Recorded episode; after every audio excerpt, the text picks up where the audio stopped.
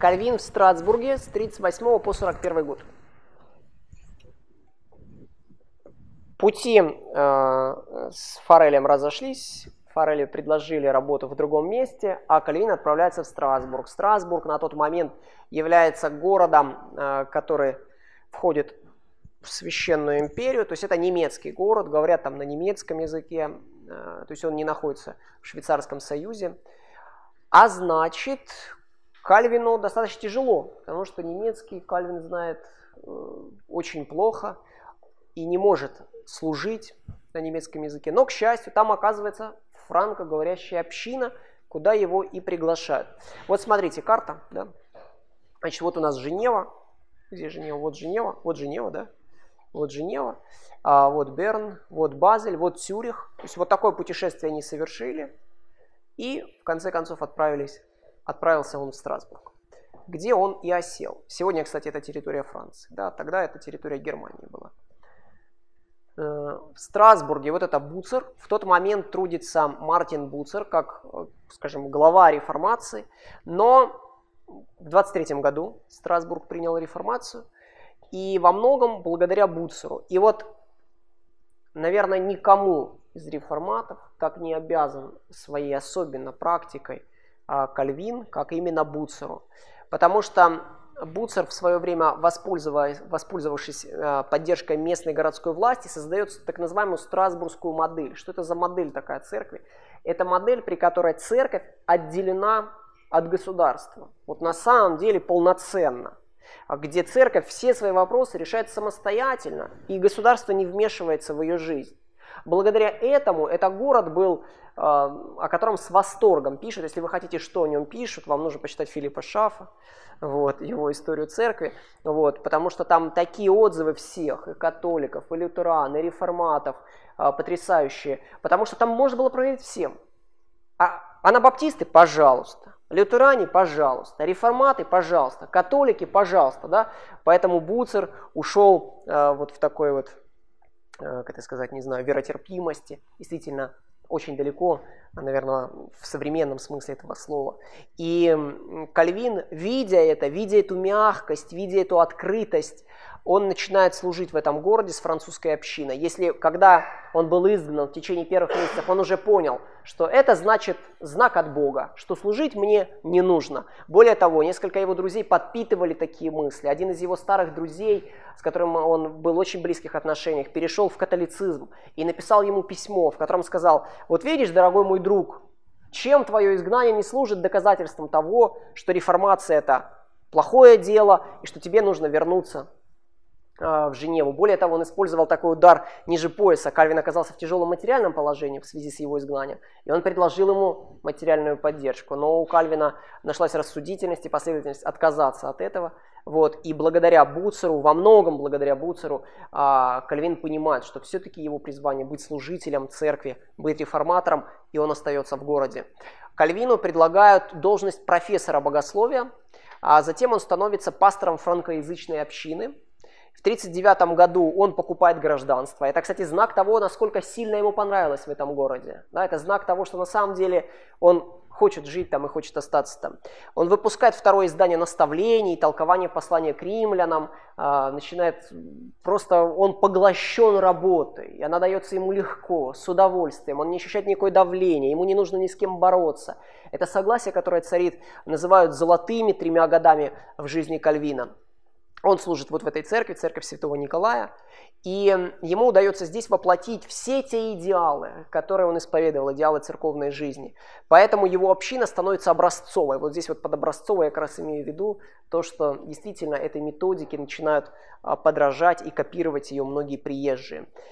Ежемесячное причастие только через собеседование с пастором, право церкви на отлучение, а, но при этом Кальвин становится более осмотрительней и терпеливее, но при этом, нужно сказать, что еще более требовательным к христианскому благочестию. Да, нам может показаться это как бы э, какими-то противоречиями, но здесь нет противоречия. Скажем, ну как-то раз, э, я помню, ну вот какой срок здесь вот в среднем в евангельских церквях отлучают, за сколько человека отлучают? Ну да, за какую период, ну, например, улучили его там, ну я не знаю, там, пускай там, прелюбодеяние. Там.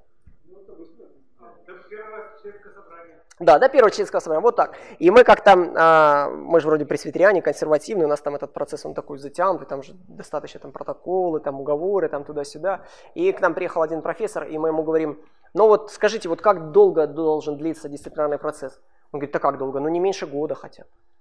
И для нас это был такой шок, да, что как это целый год там терпеть человека там и так далее. Но на самом деле вот что я здесь имею в виду, когда говорю, что он становится осмотрительнее, терпеливее, но при этом еще более требовательным. Это значит, что на самом деле он э, э, уже не выступал настолько радикально за вменение. Uh, он не спешил с ведением. Например, если у него появлялась какая-то идея, например, его первые церковные ордонансы, которые он требовал, чтобы город принял, да, но город так и не принял церковные ордонансы. Они настолько радикально их подправили, что это было уже далеко не то, чего хотел Кальвин. Но при этом Кальвин принял это решение и потом потихоньку внедрял те элементы, которые были удалены при первом принятии. Да? Не, не, это уже когда в Женеву. Я уже, да, извините, я забежал, сразу не сказал. Угу. Да, то есть видите, да, как он поступал очень планомерно и последовательно. Но при этом, знаете, что ему не понравилось? И это, кстати, мне кажется, одна из причин была, почему он все-таки а, возвращается в Женеву. Вот, это вот, вот этот вот немецкий подход очень терпимый. Очень терпимый, когда а, если человек, например, не посещал службы, если человек не разделял вероучение в полной мере, если человек позволял себе какие-то выходки, которые казались а, порочащими христианина, то очень часто а, ну, как бы не то, чтобы на это закрывали глаза, но э, это и не порицалось особенно активно. И вот Кальвину это очень не нравилось. Да? Он все-таки хотел видеть общину, состоящей из образцовых христиан. Поэтому э, спустя, ну вот, вот эта вот свобода, дух свободы, который царил в городе, в конце концов сходит на небес, когда туда приходят уже ортодоксальные лютеране бескомпромиссные. Что еще хорошего было, пока э, Кальвин был? Там не только купил гражданство, не только написал послание к римлянам, второе издание наставлений, но также брак. Вот что он пишет, характеристика, да? «Я не из тех безумцев, которые принимают также и пороки тех, в кого они влюблены, сраженные наповал красивой фигурой. Следующая красота привлекает меня, если она целомудрена, если она не слишком суетлива и брезглива, если она бережлива, терпеливо, если есть надежда, что она будет заботиться о моем здоровье. То есть очень, очень как бы несложно. Не в начале августа 1540 года Кальвин женится на вдове Иделете де Бур. А, все друзья наседают на него вступить в брак. Сам Кальвин вроде бы, по слухам, не хотел. Хотел всю жизнь остаться аскетом, посвятить себя полностью служению. Но он видел какая замечательная семья была у Буцера, он некоторое время жил. Он видел брак Фореля, и, в общем-то, его многие уговаривали наконец-то обзавестись семьей. Не как знак, не как плевок в лицо папе, да, что сделал Лютер, но как э, просто радость семейной жизни, где жена была бы опорой и поддержкой для служения Кальвина. Но э, он начинает подбирать, причем нас может это смутить, да, но он подбирает очень, в принципе, механически себе невест, Сначала ему, значит, первая приглянулась. Он ее описывает, что говорит, она из очень богатой семьи, э, и она не хочет учить французский язык. Вот. Но, во-первых, я не хочу, чтобы она была богаче меня, чтобы она не смотрела на меня свысока. А во-вторых, раз она не хочет язык французский для меня выучить, чтобы со мной беседовать, то говорит, ну что нам с ней вместе делать. А, вторая Женщина тоже по, там, по определенным причинам не устроила его. С третьей он практически назначил день свадьбы, но по неизвестным нам причинам а, это не состоялось. Он Фореля приглашал, кстати, на эту свадьбу. Вот. А, и, наконец, а, Иделета де Бур стала его женой. Она происходила из достаточно знатного рода, но она была женой Анабаптиста. Этот Анабаптист служил пастором небольшой общины э, в Женеве. В результате своих анабаптистских убеждений он был изгнан из Женевы, и Кальвин встречался с ним неоднократно. В результате этих встреч этот анабаптист принял реформатскую веру и стал членом э, церкви Кальвина вместе со своей женой и детьми. Но потом он умер, вот, и она осталась вдовой. И Кальвин, движимый не только желанием найти супругу, но и движим где-то вот такими вот благочестивыми порывами, берет ее себе в жены вместе с ее детьми. А умерла она через 9 лет их супружеской жизни, уже в Женеве.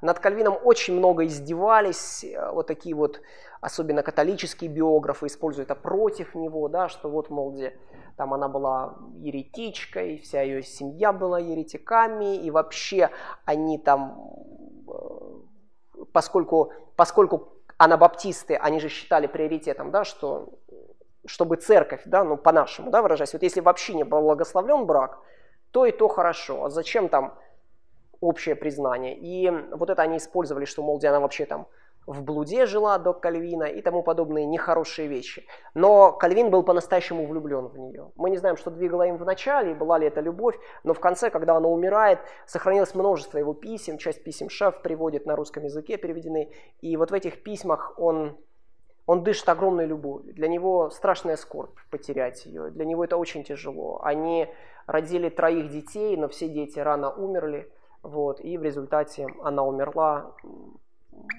через 9 лет всего лишь их супружеская жизнь. Вообще такой грустный момент.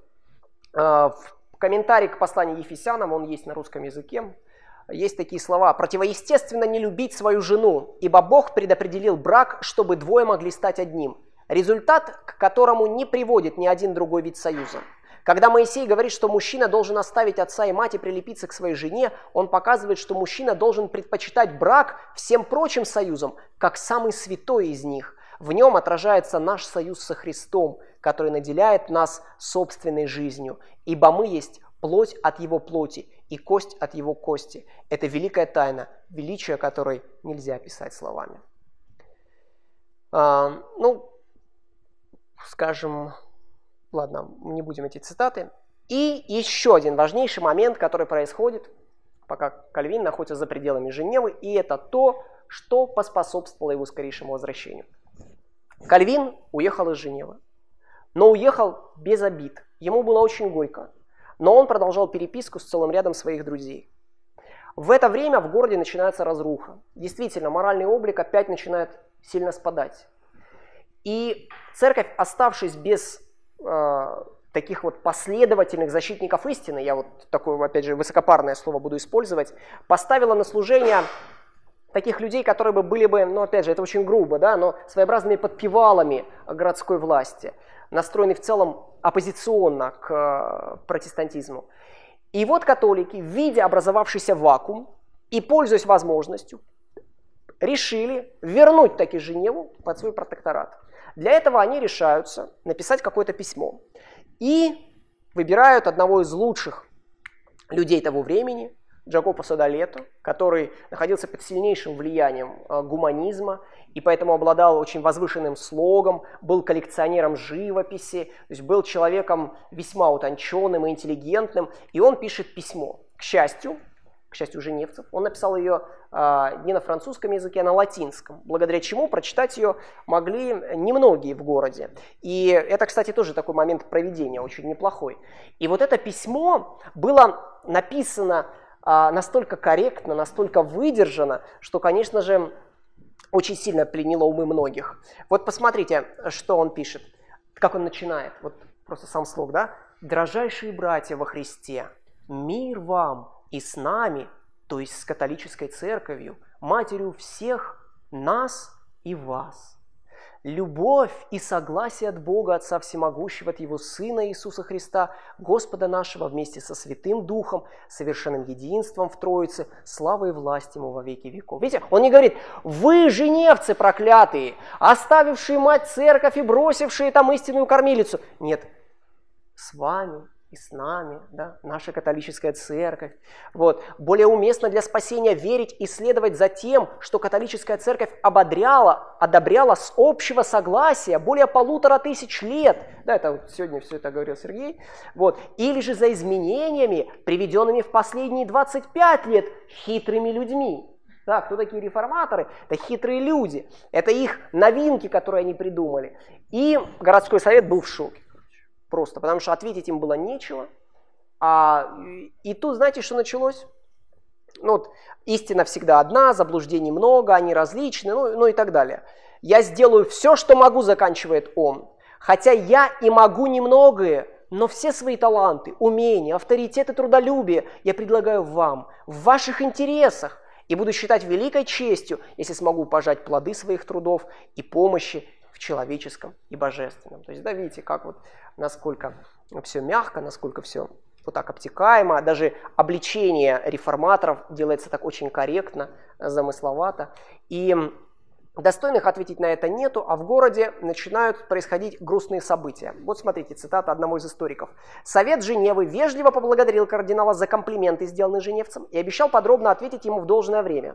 Это было 27 марта. А вот теперь послушайте, на следующий день ряд горожан под руководством Франсуа Шамуа выдвинули протест против принятия вероисповедания 29 июля 1937 года. Это когда Кальвин, да? А, таки был принят этот, и попросили освободить их от клятвы. Сторонники римской церкви осмелели, в Женеве не было никого, кто мог бы ответить на письмо кардинала, а молчание было бы воспринято как знак согласия. А теперь умножаем это на то, что несмотря на то, что это протестантский город, и он находится в военном союзе с другими протестантскими городами Швейцарии, Италия и Франция, соседние государства, это католические в целом державы и они могут оказать сильное военное воздействие. Да? И вот как быть? Тогда они пересылают письмо Кальвину, и Кальвин в течение всего лишь нескольких дней, историки расходятся, одни говорят один день, другие говорят шесть, в течение нескольких дней пишет ответ в порыве. И этот ответ, ну, ну просто удивительный. Опять же, я очень хочу, ну прочитайте его, пожалуйста. Но он есть, он, это, да, это замечательное просто произведение, настолько качественная апологетика протестантизма, настолько качественно, потому что, например, он там говорит о таких вещах очень смело, да, он говорит, что вы, Садолета, являетесь пастором истинной церкви. Да, не вопрос. Та церковь, где вы пастуете, настоящая, но куда вы ее ведете? Это вопрос. Вы превозносите человеческие истины выше Божьих, да. Вы говорите, мы находимся в расколе, но Э, у нас разногласия, но извините, мы люди, мы ошибаемся, но мы стремимся к истине, стремимся к ее постижению, воплощению в жизни. Вы говорите, что нами двигали корыстные мотивы, но позвольте, если бы нами двигали мотивы корыстные, Кальвин пишет о себе, я бы давно уже стал состоятельным человеком в лоне католической церкви, поднялся уже до кардинала.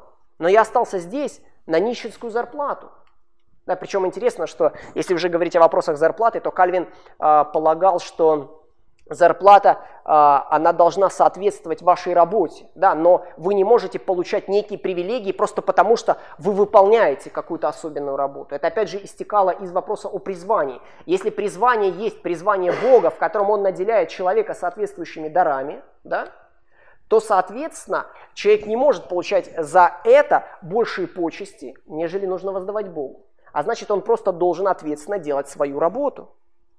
И, ну, ну в общем, да. Поэтому прочитайте, мы не будем читать, да, эти отрывки его в конце, вот, да. «Садолет, да дарует Господь тебе и твоей стороне возможность понять, наконец, что единственные узы и единство церкви – это Христос Господь, который примирил нас с Богом Отцом и выведет нас из нашего нынешнего рассеяния – в общение своего тела, чтобы через его единое слово и дух мы могли возрастать вместе с единым сердцем и душой. Помните, как начинал Садолет, да? Общение с нами и с вами единой католической церкви. Посмотрите, как мастерски заканчивает Кальвин. Общение ваше и наше со Христом. Ну, все, это, в общем-то, итог. А, к чему это приводит? Да, это приводит к следующим вещам. Все понимают, что Кальвин, это было, как там, ты была лучшая в моей жизни, да? Вот, и все понимают, что Кальвин это лучшее, что было в их жизни, да.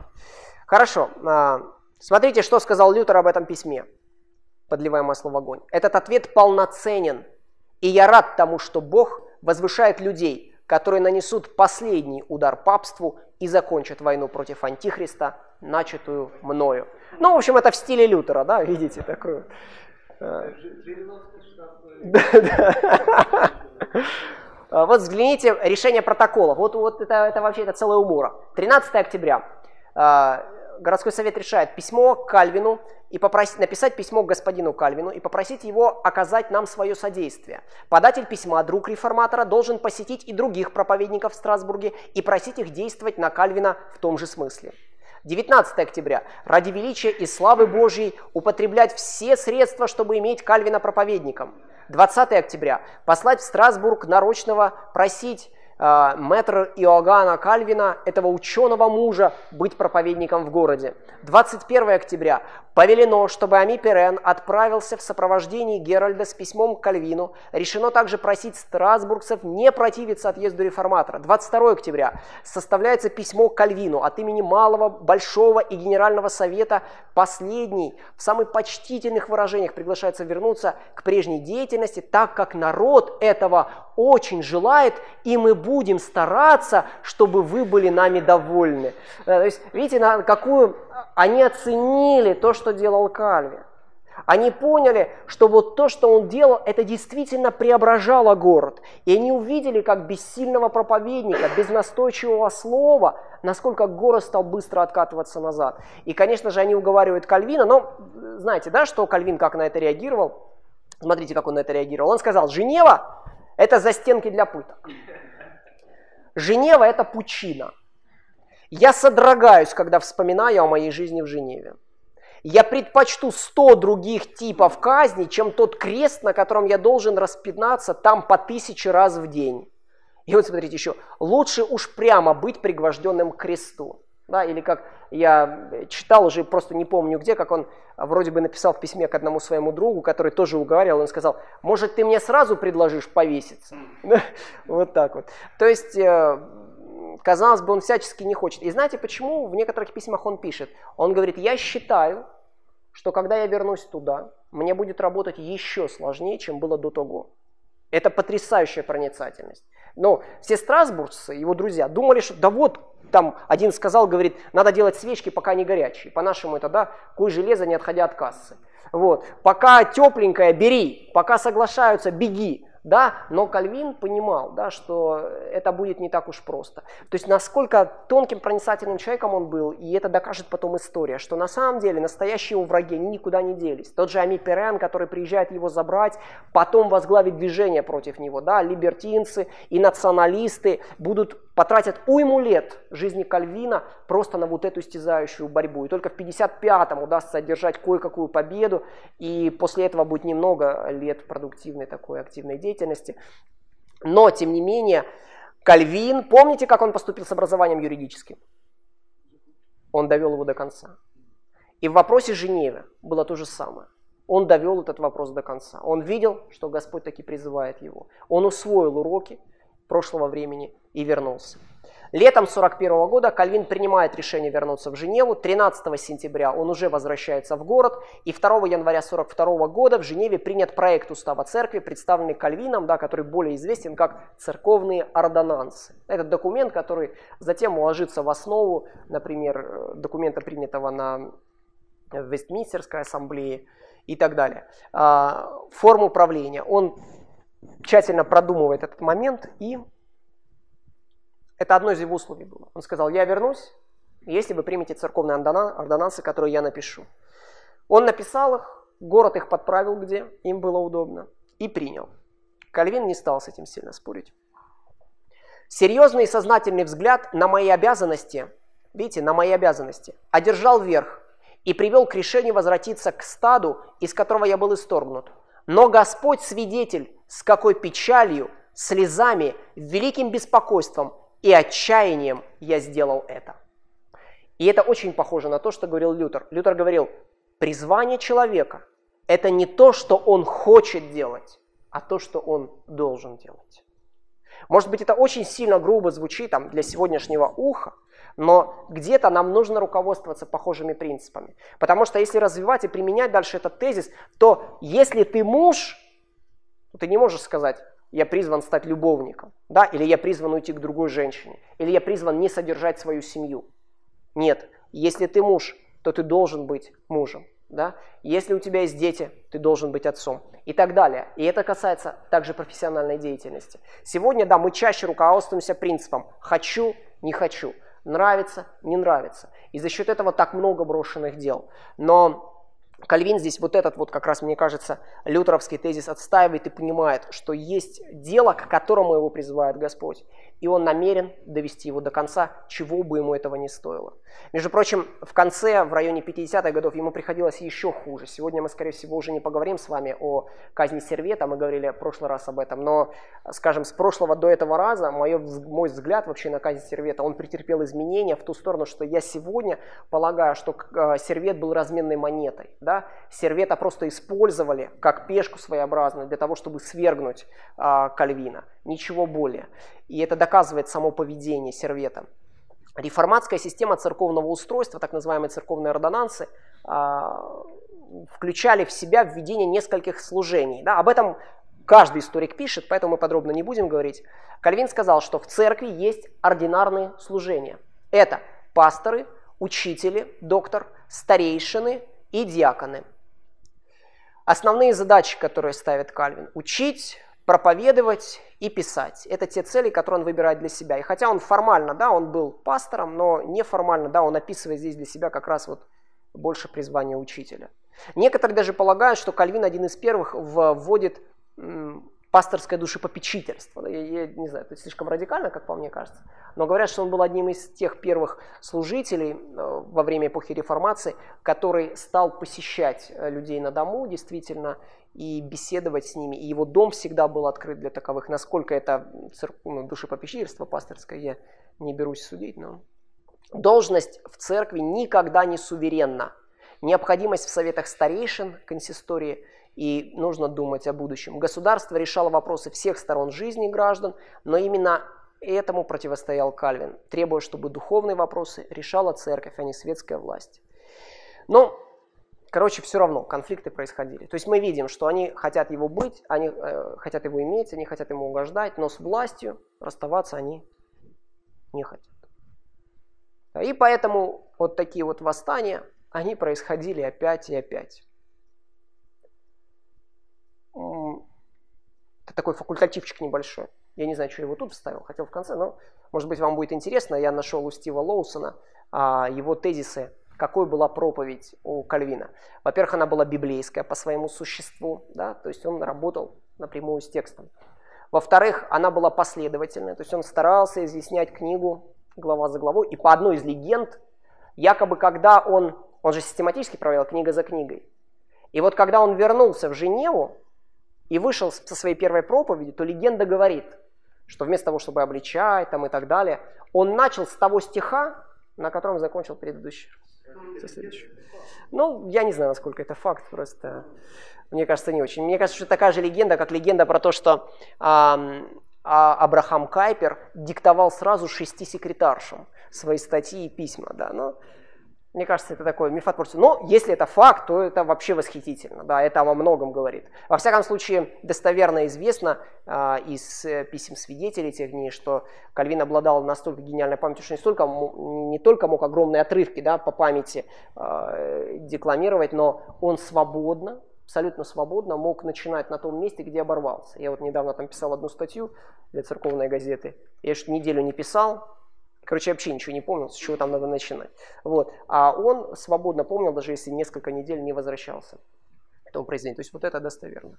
А дальше его проповедь, она была доступная, он не использовал каких-то высокопарных, тяжелых понятий. Она была импровизирована, это, кстати, интересно. Он никогда не брал с собой конспекты, вот, и не имел их. И поговаривают даже, что он практически не готовился к ним.